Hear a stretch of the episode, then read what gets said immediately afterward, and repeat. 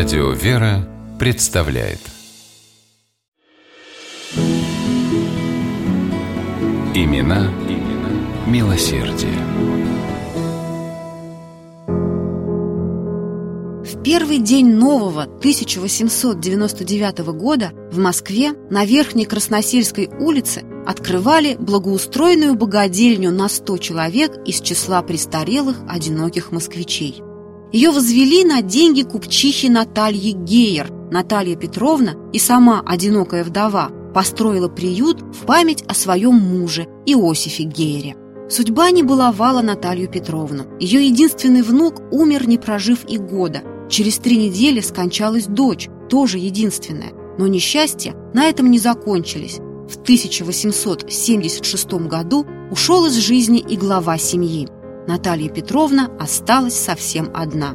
Она была состоятельной женщиной, муж завещал ей огромный капитал и решила вложить деньги в богоугодное дело, увековечив память супруга.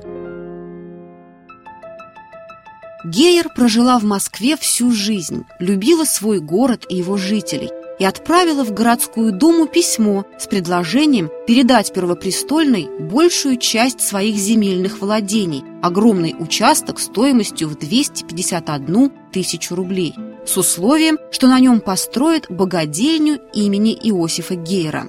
Дума проект поддержала и взяла на себя обязательство возвести богоугодное заведение, а при нем храм, для чего намеревалась использовать и деньги Гейер, и средства из городской казны. Но Наталья Петровна не стала ждать, пока власти выделят финансы на строительство. Она сама заказала проект богадельни Льву Кекушеву. Архитектор спроектировал удобное невысокое здание – по задумке Льва Николаевича, вестибюль первого этажа соединялся проходом с церковью в честь святого Иосифа Обручника. Церковь же Кекушев, наоборот, построил высокую, большую. В ней могло молиться до тысячи человек сразу. Архитектор учел, что к старикам, проживающим в приюте, будут приходить родственники и знакомые, потому-то и возвел такой просторный храм – и по просьбе Натальи Гейер выделил в богадельне помещение для лазарета и бесплатной аптеки. Такого Москва еще не знала. На втором этаже приюта находились комнаты презреваемых. По широкому коридору можно было свободно прогуливаться, никому не мешая. Все в доме планировалось так, чтобы старикам жилось удобно. Даже в церковь они проходили прямо со своего второго этажа, не спускаясь на первый. Для этого был построен специальный переход. Вообще, все жилые помещения проектировались и строились вокруг храма. Это сделали для тех стариков, которые не могли ходить. Богослужения они слушали, не вставая с кровати. Здания, богадельни и церкви были прекрасно отделаны. Комнаты украшала дорогая мебель, работала воздушная вентиляция. Пол храма выложили мозаикой, во всех остальных помещениях постелили паркет.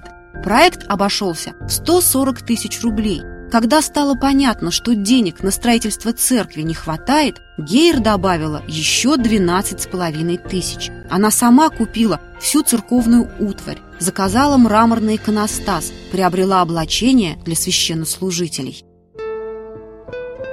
Великолепный персонал, нововведение в виде бесплатной аптеки, лазарет, где старики получали круглосуточную помощь. Все это сделало богадельню знаменитой на всю Москву. Презреваемые жили на полном пансионе, отлично питались, спали на удобных кроватях, застеленных накрахмаленным постельным бельем. Гейер позаботилась не только о стариках, но и о детях. При богадельне она открыла приют для сирот, родители которых погибли в 1896 году на Ходынском поле, когда произошла трагедия во время празднования по случаю коронации Николая II. Наталья Петровна финансировала содержание своего богоугодного заведения до конца жизни и в завещании оставила ему 18 тысяч рублей.